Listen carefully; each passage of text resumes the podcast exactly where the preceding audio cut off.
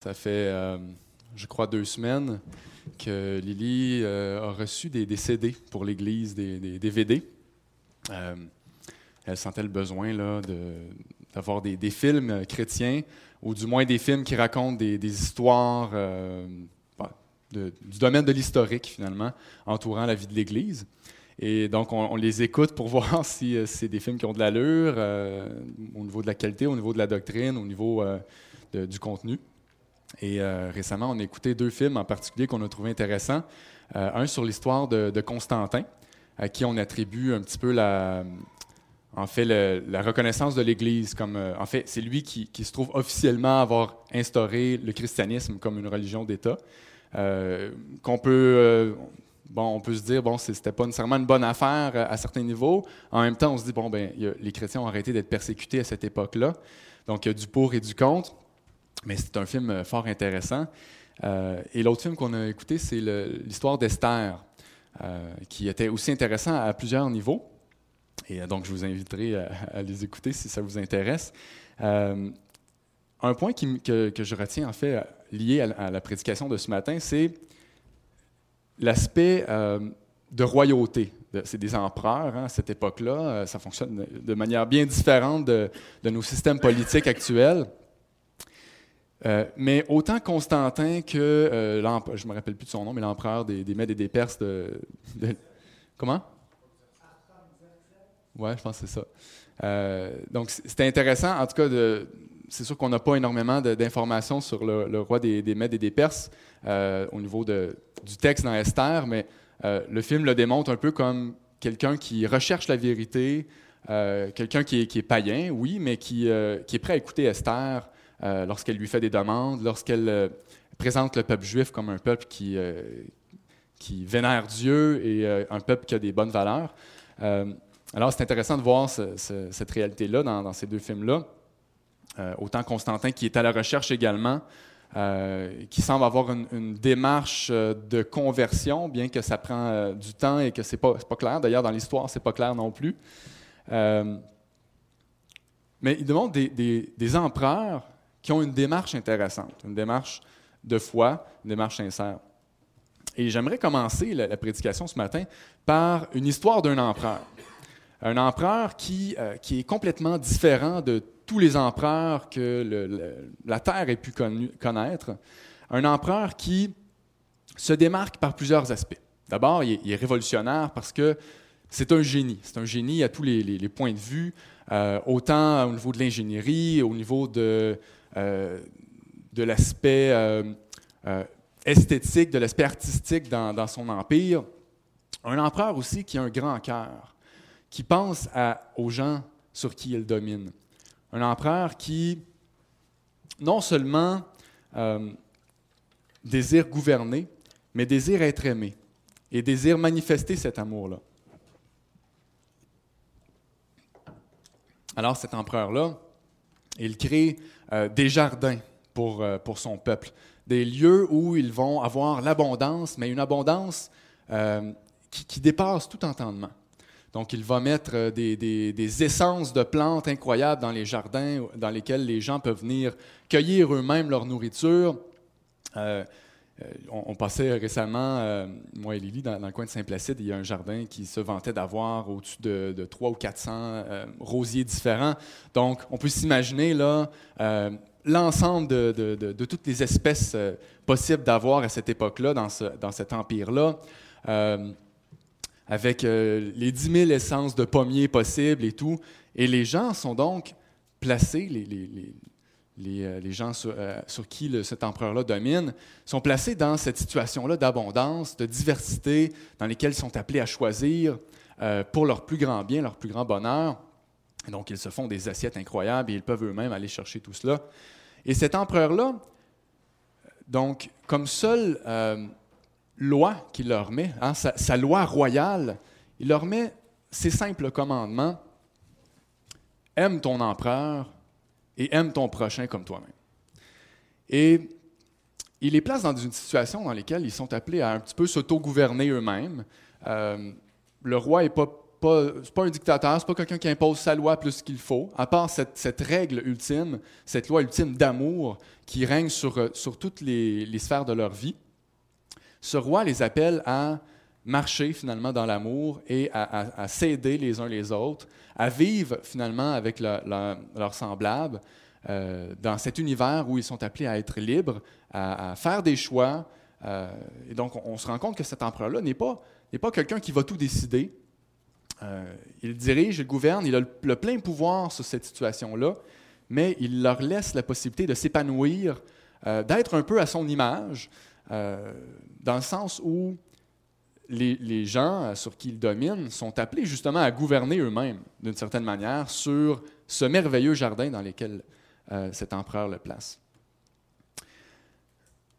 Alors, j'imagine que vous commencez à faire le lien euh, vers quoi je m'en vais, mais effectivement, cet empereur, c'est Dieu, c'est Christ, c'est le Dieu qu'on adore, qui nous est présenté dans la Bible comme le créateur de toutes choses, comme notre rédempteur, comme notre roi qui gouverne sur nous. Et la raison pour laquelle je commence, euh, vous allez peut-être vous dire, bon, il y, a, une distance entre ce que je suis en train de vous dire et le, texte qu'on va lire, mais pourtant, ce grand contexte-là dans lequel on est placé euh, nous dicte le pas pour comprendre le texte de ce matin. Parce qu'il y a une réalité dans laquelle on est placé hein, sur cette terre, et, parfois c'est difficile à, recevoir, à vivre. Hein, parce qu'on cherche à vouloir se conformer souvent euh, aux ceux qui sont, à ceux qui sont autour de nous, aux règles qui sont placées dans, dans nos sociétés, euh, qu'elles soient culturelles ou qu'elles soient véritablement à fondement moral. On est porté à se conformer. Et pourtant, Dieu nous a placés dans, dans un jardin incroyable. Euh, je, suis quelqu'un qui aime manger, je ne me le cache pas. Et régulièrement, lorsque je vois ce qu'il y a dans mon assiette, je me dis, waouh, comment Dieu nous a donné de l'abondance et de la diversité. C'est un artiste, Dieu. il s'est amusé à, créer une diversité qu'on peut apprécier. Euh, je veux dire, on aurait très bien pu avoir un seul plat à manger toute, notre vie, euh, une seule sorte d'arbre dans, nos forêts, euh, mais ce n'est pas ce que Dieu a choisi pour cette, création. Il a, choisi l'abondance, il a choisi la diversité, et, et c'est une, une merveille pour nous, c'est un plaisir pour nous de découvrir cette diversité-là. Mais ça s'applique aussi dans notre vie en société. Hein, ça s'applique à tous les niveaux, finalement. Dieu nous a laissé une liberté, nous a créé de l'abondance, nous a créé de la diversité, autant dans la nature que chez les individus qu'on côtoie. Hein, on est tous différents. Et il nous a laissé une liberté là-dedans, à, savoir euh, euh, dans notre marche dans la vie, dans nos choix de vie, dans notre marche également, euh, notre marche chrétienne. Euh, nous avons tous une compréhension un petit peu peut-être différente de la parole de Dieu. À certains niveaux, on chemine ensemble. Euh, on, a besoin les uns des autres pour comprendre ensemble cette parole-là. Et Dieu a voulu ça comme ça. Alors, on va lire le texte ce matin et vous allez voir que l'argument de l'auteur ici va s'appuyer un petit peu sur cette compréhension-là d'un Dieu qui est à la fois un roi, un empereur suprême qui a tout pouvoir, un, empereur juge, un empereur euh, euh, tout-puissant, mais à la fois quelqu'un qui nous laisse une certaine liberté et nous demande finalement de laisser aux autres une certaine liberté également. Alors allons dans Jacques 4. Jacques 4 versets 11 à 12. un peu plus tard dans la prédication, nous allons lire le contexte euh, euh, immédiat de ce passage-là. Mais je vous invite à tourner dans Jacques 4, versets 11 à 12. Ne médisez pas les uns des autres, frères. Celui qui médit d'un frère ou qui juge son frère, médit de la loi et juge la loi. Or, si tu juges la loi, tu n'en es pas l'observateur, mais le juge. Un seul est législateur et juge, celui qui peut sauver et perdre. Mais toi, qui es-tu qui juge le prochain? Alors, je vais relire l'argument, hein, parce qu'on voit que dans ce, euh, ce texte-là, il, y, a, trois points, hein, il y a trois éléments. Il y a d'abord euh, le commandement, ne médisez pas les uns des autres. Ensuite, il y a une explication. Celui qui médit d'un frère ou qui juge son frère médit de la loi et juge la loi. Or, si tu juges de la loi, tu n'en es pas l'observateur, mais le juge. Un seul est législateur et juge, celui qui peut sauver et perdre. Puis ensuite, ça finit par une question. Mais toi, qui es-tu qui juge le prochain? Alors, on va essayer de, décortiquer ça euh, pour en sortir un petit peu euh, ce que, l'auteur veut nous dire à travers ça. Et on va aller chercher le contexte euh, du texte pour, le situer, bien qu'on le fera un peu plus tard. Alors, on peut s'imaginer, et je continue un petit peu mon illustration avec l'empereur, on peut s'imaginer que dans cet empire-là,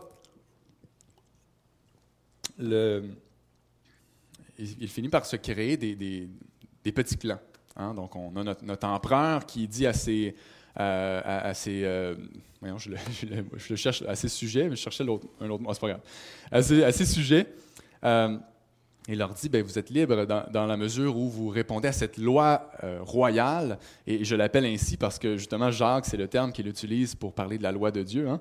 la loi royale, d'aimer Dieu, d'aimer son empereur et d'aimer son prochain on peut s'imaginer qu'il finit par se créer des clans, des gens qui, qui euh, dans, leur désir finalement de bien structurer leur vie, euh, deviennent un petit peu plus euh, dirigeants sur d'autres personnes, leur, suggèrent finalement des choses qui ont bien du sens, et les gens adhèrent donc à, certains individus. Donc il y a des clans qui se développent dans cet empire, et on commence à avoir une distinction entre les, entre les clans.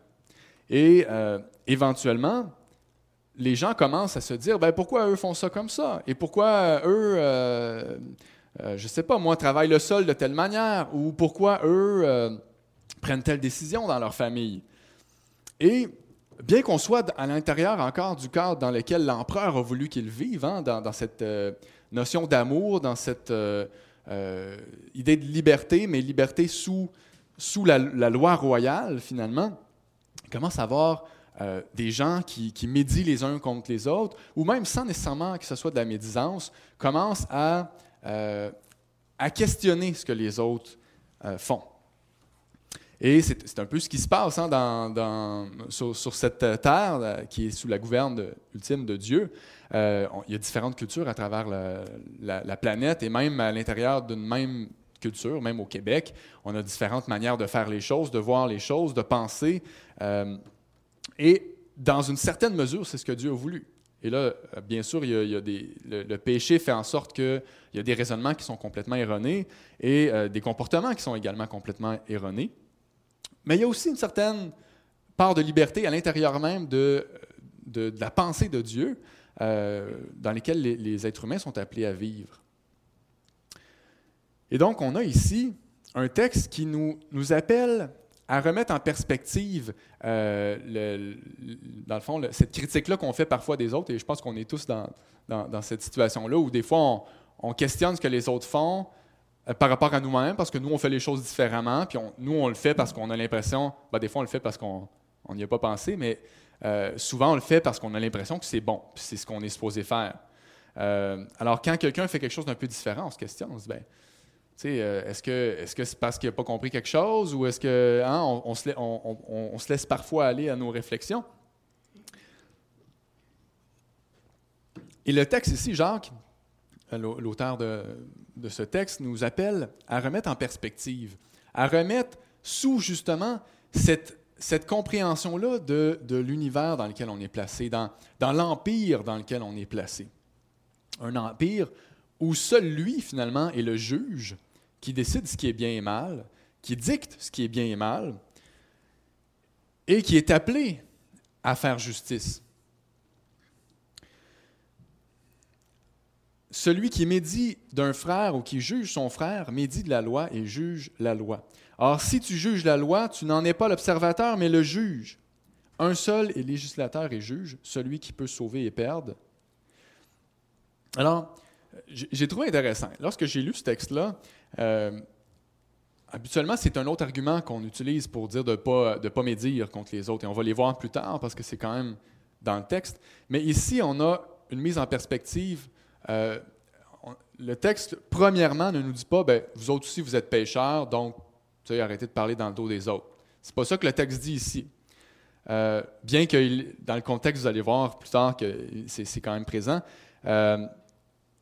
Euh, mais c'est plutôt de dire, ben vous, vous êtes les observateurs, vous êtes ceux qui, appliquent la loi, vous êtes ceux qui sont appelés à vivre dans l'amour, à aimer Dieu et à aimer vos prochains. Et lorsque nous critiquons ou nous, questionnons euh, avec une, une, intention négative ou nous médisons, à l'égard de nos, frères et sœurs, eh, eh, bien, on se place dans cette situation-là où, de un, on juge la loi. On est en train de dire, ben, la loi ne doit pas être tout à fait correcte parce que lui, il, se dit chrétien ou euh, même, à l'égard des non-croyants. Euh, il ne fait pas ce qui est supposé. Donc, on est en train de critiquer un petit peu le fonctionnement de Dieu et de la loi. Et en même temps, on, prend la place, on vole la prérogative de Dieu, on prend la place de Dieu euh, parce que c'est lui qui est appelé à juger et à, être le, législateur, donc celui qui crée les lois et celui qui les applique, euh, les applique dans le sens euh, en tant que juge, en tant qu'arbitre. C'est le seul qui, est, qui peut sauver et perdre. C'est le seul qui peut décider d'une loi, qui a décidé en créant son empire, sa création, qui a décidé voici les lois sur lesquelles euh, cette création-là va fonctionner. C'est lui qui a décidé dans tous ces détails, autant euh, l'aspect euh, physique, l'aspect euh, scientifique, que la Terre allait tourner à telle vitesse pour que ça fonctionne, qu'au niveau moral, et, et, c'était épatant de voir que les lois qu'il nous a imputées, qu'il nous a appliquées, qu'il nous a demandé de suivre, sont des lois d'amour, de grâce, de bonté, non pas parce qu'il était obligé de le faire, mais parce qu'il a choisi d'être un Dieu d'amour. Il est un Dieu d'amour intrinsèquement, dans, sa nature même, il est un Dieu d'amour.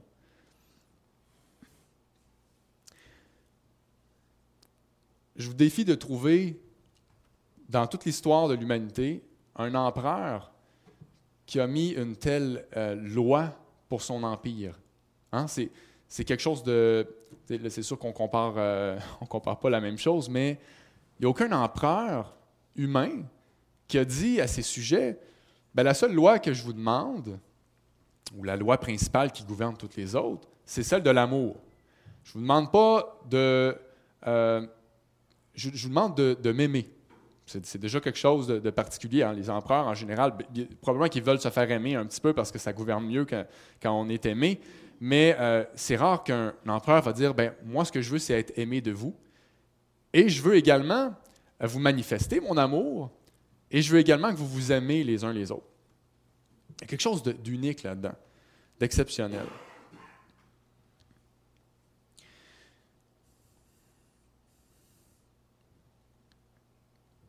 Donc, juger les autres, c'est un petit peu usurper cette autorité-là, cette, euh, prérogative de Dieu.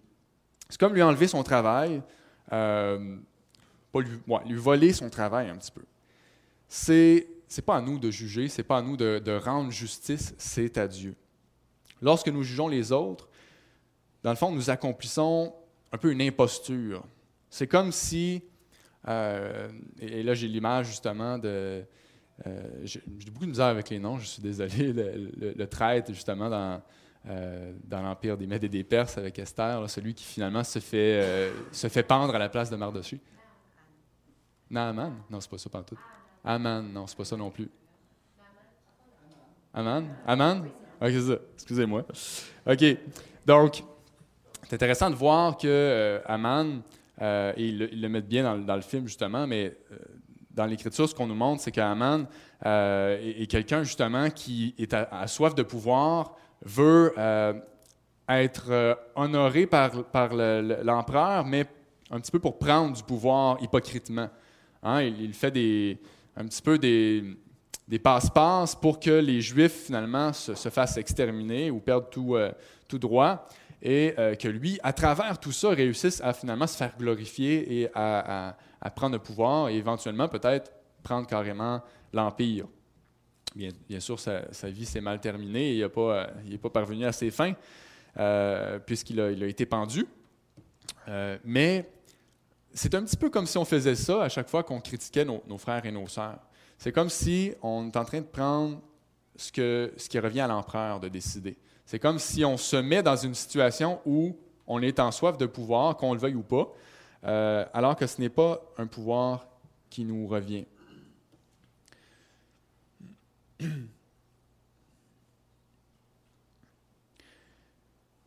On voit euh, dans Matthieu 10, 28 justement cette réalité-là, que Dieu est le seul législateur et juge, qui a le pouvoir de déterminer la destinée éternelle de ses créatures. Hein, c'est lui qui, ultimement, va décider toute chose, et qui décide déjà toute chose, mais qui, ultimement, va rendre justice et euh, qui va déterminer ce qui arrive avec chacun de nous. Celui qui juge son frère manque tellement d'humilité, en quelque sorte, qu'il se conduit comme si la prérogative divine du jugement lui avait été remise. Comme si les clés du royaume, d'une certaine manière, ben je n'aurais peut-être pas utilisé ce terme-là, euh, mais c'est comme si, euh, justement, c'était à nous que revenait l'idée de juger nos frères. Donc, je dirais que c'est le cœur un petit peu de ce texte-là. Cet argument-là de dire que, euh, finalement, critiquer nos frères, questionner leur comportement à un niveau négatif, c'est un petit peu voler la place de Dieu. C'est un petit peu, pas juste voler la place de Dieu, mais oublier le contexte dans lequel Dieu nous a placés, un contexte d'amour, un contexte de liberté, un contexte où Dieu est suprême et est pleinement capable de rendre justice. Donc on n'a pas à, vouloir faire ce qu'on a l'impression qu'il ne fait pas. Il le fait, et il le fait à sa manière. Et donc, c'est le contexte dans lequel, c'est l'argument principal que Jacques utilise pour dire de ne pas juger. En même temps, on voit euh, le questionnement hein, qui, euh, qui, est soulevé. Qui es-tu qui juge le prochain? Et donc, on va, on va passer un petit peu de temps sur ce questionnement-là. Qui es-tu, toi qui juges le prochain? Et je vais faire ressortir trois choses. Tout d'abord, euh, le fait qu'on est pécheur, il y a plusieurs textes que vous allez voir qui, et vous les, connaissez probablement, mais qui euh, placent la, médisance dans ce contexte-là. Euh, le fait qu'on est pécheur, comme nos frères, qu'on est en train de critiquer. Donc, un point. L'autre point, ça va être l'exemple du Christ. Donc, Christ nous appelle à pardonner comme lui nous a pardonné. Et finalement, donc, pécheur, l'exemple du Christ, mais aussi la reconnaissance de qui est notre frère ou notre sœur. Euh, donc son état en tant que tel. Avant euh, de, détailler chacun de ces points-là, on va lire ensemble le contexte du, texte. Euh, c'est un contexte dur. Jacques ne pèse pas toujours, en fait, il ne pèse pas ses mots. Hein. il, dit les choses avec beaucoup de fougue. Et donc, nous allons commencer au verset 1 du chapitre 4. Et on voit qu'il s'adresse à une église dans laquelle il y a des querelles, euh, où il y a justement probablement de la médisance, euh, mais il n'y a pas uniquement ça. Et on voit qu'il va relier la médisance à, euh, un paquet d'autres situations où l'orgueil est, un petit peu le motif, le moteur plutôt. Donc, Jean 4, verset 1. D'où viennent les luttes et d'où viennent les querelles parmi vous? N'est-ce pas de vos passions qui combattent dans vos membres? Vous convoitez et vous ne possédez pas, vous êtes meurtrier et envieux et vous ne pouvez pas obtenir. Vous avez des querelles et des luttes et vous ne possédez pas parce que vous ne demandez pas. Vous demandez et vous ne recevez pas parce que vous demandez mal, dans le but de satisfaire vos passions. Adultère que vous êtes, ne savez-vous pas que l'amour du monde est inimitié contre Dieu? Celui donc qui veut être ami du monde se rend ennemi de Dieu. Croyez-vous que l'Écriture parle en vain? C'est avec jalousie que Dieu chérit l'Esprit qui a fait habiter en nous. Il accorde au contraire une grâce plus excellente. C'est pourquoi l'Écriture dit, Dieu résiste aux orgueilleux, mais il fait grâce aux humbles. Soumettez-vous donc à Dieu, résistez au diable, et il fuira loin de vous. Approchez-vous de Dieu, et il s'approchera de vous. Nettoyez vos mains, pécheurs, purifiez vos cœurs, hommes irrésolus. Sentez votre misère, soyez dans le deuil et dans les larmes. Que votre rire se change en deuil et votre joie en tristesse. Humiliez-vous devant le Seigneur, et il vous élèvera. Hein, on pourrait dire que ce verset-là résume un petit peu tout ce qui vient d'être dit. Et juste après, on a ne parlez point mal les uns des autres frères. Celui qui parle mal d'un frère ou qui juge son frère parle mal de la loi et juge la loi. Alors si tu juges la loi, tu n'es pas observateur de la loi, mais tu, tu en es juge. Un seul est législateur et juge, c'est celui qui peut sauver et perdre. Mais toi, qui es-tu qui juge le prochain? Et si on continue, on a un autre exemple d'une situation où euh, quelqu'un manque d'orgueil. À vous maintenant qui dites aujourd'hui ou demain nous irons dans telle ville, nous y passerons une année, nous trafiquerons et nous gagnerons, vous qui ne savez pas ce qui arrivera demain. Car qu'est-ce que votre vie? Vous êtes une vapeur qui paraît pour un peu de temps et qui ensuite disparaît. Vous devriez dire au contraire, si Dieu le veut, nous vivrons et nous ferons ceci et cela. Mais maintenant, vous vous glorifiez dans vos pensées orgueilleuses. C'est chose mauvaise que de se glorifier de la sorte. Celui donc qui fait faire ce qui est bien, euh, qui sait faire ce qui est bien et qui ne le fait pas commet un péché. Alors on voit en fait tout euh, ce, texte euh, nous met dans une situation où par orgueil, finalement, on n'a pas ce qu'on attend dans la prière. on, on s'enfle la tête en faisant des projets qui euh, qu'on est convaincu qu'ils vont se réaliser, mais que dans, le fond, on ne le met pas sous la, providence de Dieu. Euh, on ne reconnaît pas que Dieu, euh, c'est lui qui, gouverne toutes choses. Et on est même prêt, en plus de cela, à critiquer les autres parce qu'on pense que nous, on est meilleur, puis qu'on a une, meilleure, une, meilleure, perception de ce que c'est la vérité et de ce que c'est l'application de cette vérité-là. Et le verset 10 résume justement euh, un petit peu ben, on pourrait dire le remède à tout cela, c'est l'humilité. Hein. Euh, humiliez-vous devant le Seigneur et il vous élèvera. Humiliez-vous parce qu'en s'humiliant, on se rend compte que Dieu gouverne nos vies, que ce n'est pas nous. On se rend compte que lorsqu'on prie, on, doit demander ce que Dieu désire pour nos vies et non pas euh, nos selon nos passions. Et on se rend compte que nos frères, en fait, qu'on n'est pas mieux que nos frères et que nos frères sont, comme nous, placés sous cette gouverne de Dieu, et donc Dieu est pleinement euh, capable de prendre soin d'eux également. Alors, le, contexte explique un petit peu et, nous, remet en euh, euh, nous remet en perspective et répond à cette question-là, à dire, mais toi, qui es-tu qui juge le prochain? Hein, toi, qui es-tu qui juge le prochain? Romains 2.1 dit, Tu es donc inexcusable, toi qui juges, car en jugeant les autres, tu te condamnes toi-même, puisque toi qui juges, tu agis comme eux. Alors, c'est effectivement un, point important. Toi qui es-tu? Eh bien, on est pécheur, tout d'abord.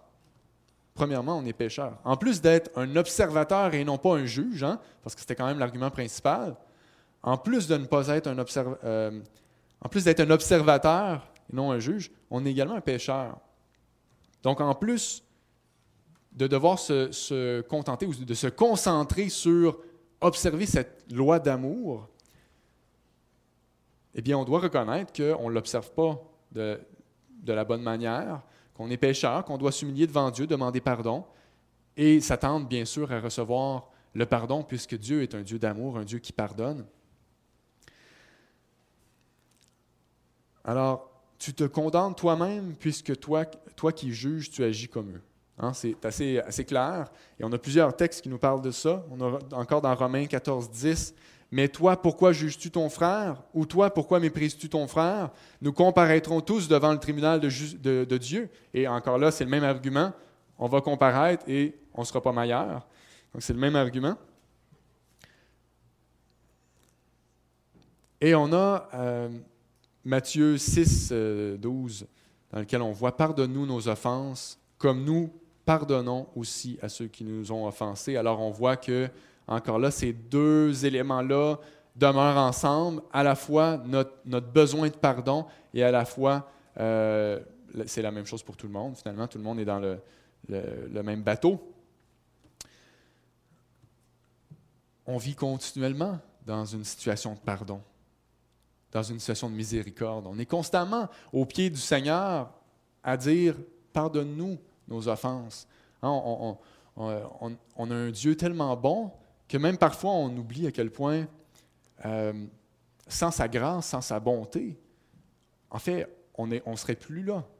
Hein, euh, Dieu a décidé de faire de sa création une, création dans laquelle il allait manifester sa grâce. Mais la création aurait pu se terminer dans le Jardin d'Éden lorsque Adam et Ève ont péché. Rien de tout cela n'aurait pu exister. Pourtant, on est encore là parce que Dieu est bon, Dieu est rempli de grâce. Matthieu 7 nous dit, et c'est un, un texte qu'on entend parce qu'il parle beaucoup par une image, c'est du jugement dont vous jugez qu'on vous jugera, de la mesure dont vous mesurez qu'on vous mesurera. Et là, je saute quelques, quelques mots. Ôte premièrement la poutre de ton œil, et alors tu verras comment ôter la paille de l'œil de ton frère. Car là, c'est encore une question d'humilité. On, réalise que nous-mêmes, on est pécheurs et cela nous permet de ne pas euh, critiquer notre, notre, frère ou notre sœur. Que celui qui pense être debout prenne garde de tomber, dans 1 Corinthiens 10, 12. Et là, je dis plusieurs versets, mais c'est juste pour montrer à quel point l'Écriture est, remplie de euh, cette prise de conscience-là, de dire, je suis pécheur, je n'ai pas à critiquer euh, d'autres personnes. Euh, il est écrit dans, les Proverbes 14, 21, Celui qui méprise son prochain est un pécheur, mais heureux celui qui prend pitié des malheureux. Dans Proverbe 17, 9, Celui qui couvre une faute recherche l'amour. Il y a 1 Corinthiens 13, 7, L'amour excuse tout. Et finalement, dans Luc 6, 37, Ne jugez pas et vous ne serez point jugés. Ne condamnez pas et vous ne serez point condamnés. Absolvez et vous serez absous.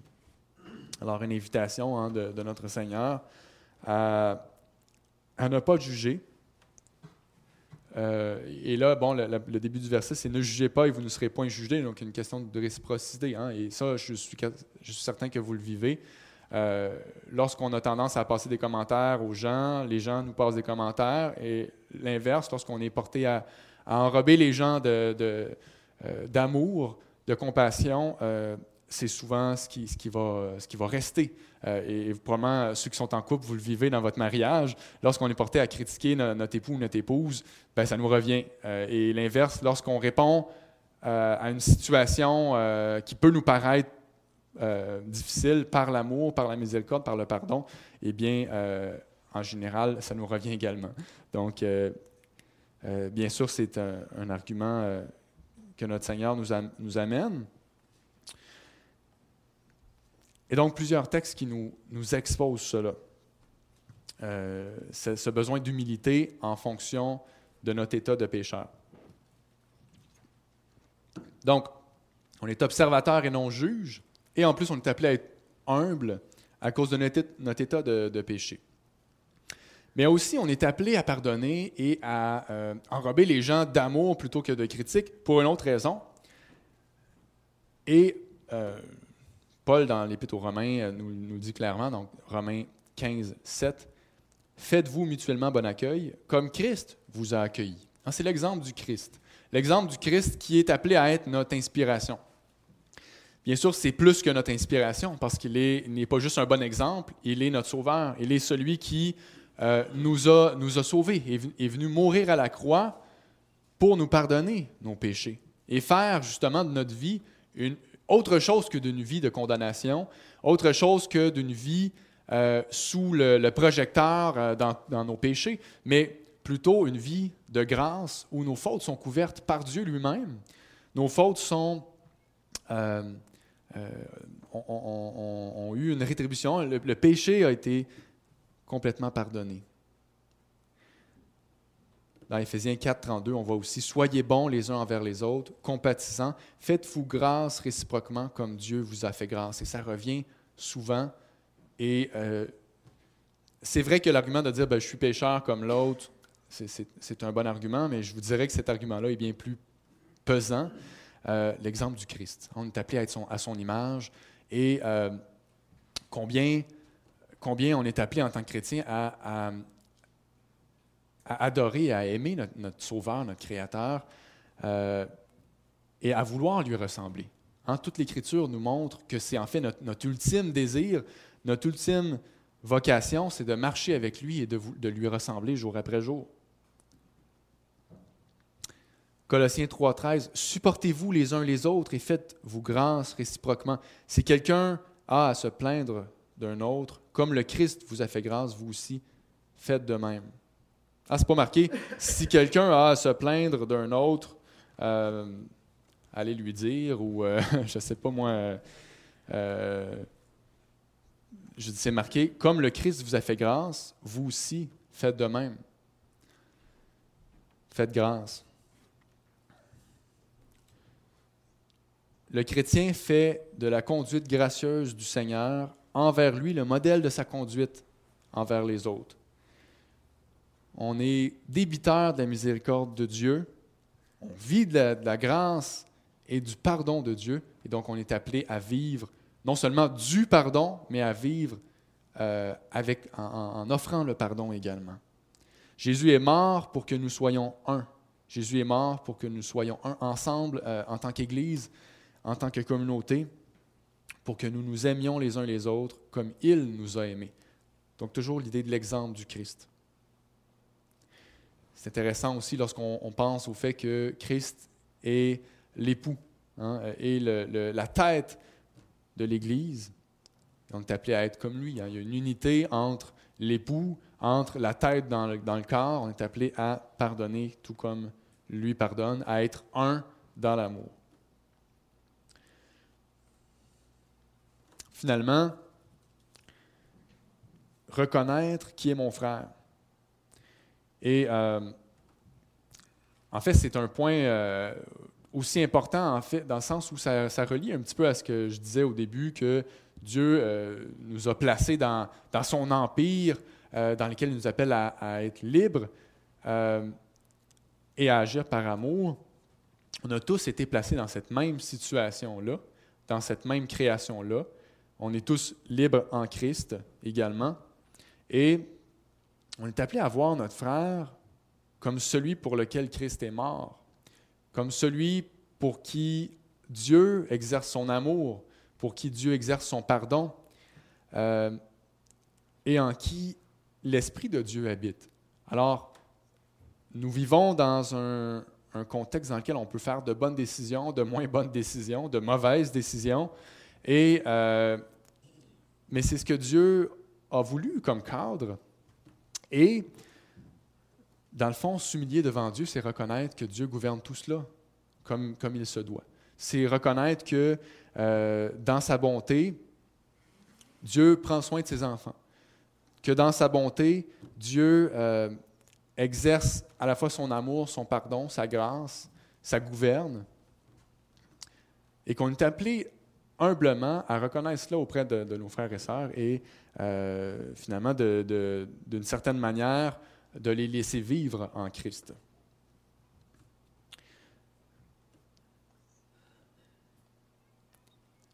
Il y a toujours l'idée aussi qu'on est à l'image de Dieu. Euh, et, lorsqu'on est croyant, euh, c'est l'image du Christ qui, qui est reconstruit en nous progressivement. Et que c'est aussi reconnaître justement, aimer son prochain, c'est aussi aimer Dieu parce qu'il est l'image de Dieu. Il est celui qui, euh, finalement, un petit peu qui est, euh, son image sur terre, euh, bien sûr, c'est une image brisée, mais il faut se rappeler de cela, qu'on est créé à l'image de Dieu et que, que l'Esprit de Dieu habite en nous. Alors, il y a euh, donc environ euh, quatre, arguments dans, ce texte. Euh, bien sûr, ce ne sont pas des, arguments. là, dans le fond, je l'ai structuré. Hein, ce n'est pas, pas, des arguments qu'on voit clairement dans, chacun des versets. Mais on a l'argument de l'idée d'observateur juge, qui est clairement dans, le verset. On a cette question qui, se soulève Qui es-tu, toi qui juges? Et du contexte, on a pu ressortir que bien, on est pécheurs, nous aussi. Et que finalement on est appelé non pas à, être orgueilleux et à se mettre au-dessus des autres, mais à s'humilier. Alors, et euh, des autres textes finalement connexes qui parlent du même sujet, nous avons sorti euh, d'une part que Christ est notre exemple, que nous sommes appelés à, pardonner, à ne pas critiquer, mais à pardonner comme Christ pardonne, et également à reconnaître qui est euh, notre frère, donc qu'il est lui aussi sous la, gouverne de Dieu, qu'il a été pardonné, que, Dieu euh, habite en lui par son esprit.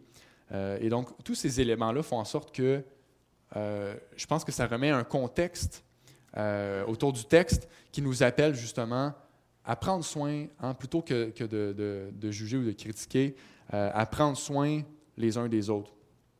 Et je, vous explique le contexte dans lequel j'ai préparé cette prédication-là. Ça fait un petit bout c'est pas, euh, ça n'a rien à voir avec l'Église, en fait, c'est dans mon milieu de travail. j'observais que les gens étaient prompts à critiquer. et, nous sommes tous là, c'est pas parce que c'est un milieu, je travaille dans une école, donc c'est pas, pas parce que c'est un milieu où il n'y a, pas nécessairement beaucoup de croyants que ça se produit là plutôt qu'ailleurs. Je pense que ça se produit chez tous les êtres humains. On, est, on, est, rapide à se comparer, on est rapide à penser qu'on est meilleur que les autres, à vouloir imposer un petit peu notre manière de voir, de faire les choses. Et c'est arrivé à quelques reprises dans, les, derniers mois euh, qu'on critiquait euh, soit la direction ou d'autres profs euh, en disant que ce qu'ils faisaient, c'était pas, pas correct, puis qu'il y avait des mauvaises intentions derrière tout ça. Et je me suis fait poser la question parce que j'embarquais pas là-dedans ouvertement. Je dis pas que mes pensées ne, sont, sont, toujours droites, mais je, me force pour pas, bien sûr, critiquer quelqu'un ouvertement parce que je n'y crois pas, justement, parce que ce n'est pas ce que la parole nous enseigne. Euh, et on me reprochait d'être naïf. de, pardon. De pas, euh, finalement, de, de penser que tout le monde est, bon, tout le monde est gentil. Et je suis revenu à la maison cette fois-là. Euh, la personne qui me reprochait ça, c'est quelqu'un que je respecte beaucoup. Et, et, je, me, suis questionné. En fait, bon, j'avais bien sûr un, embryon de réponse en moi, mais je me suis questionné est-ce que c'est de la naïveté? Est-ce que je vais trop loin dans cette idée-là de ne pas critiquer?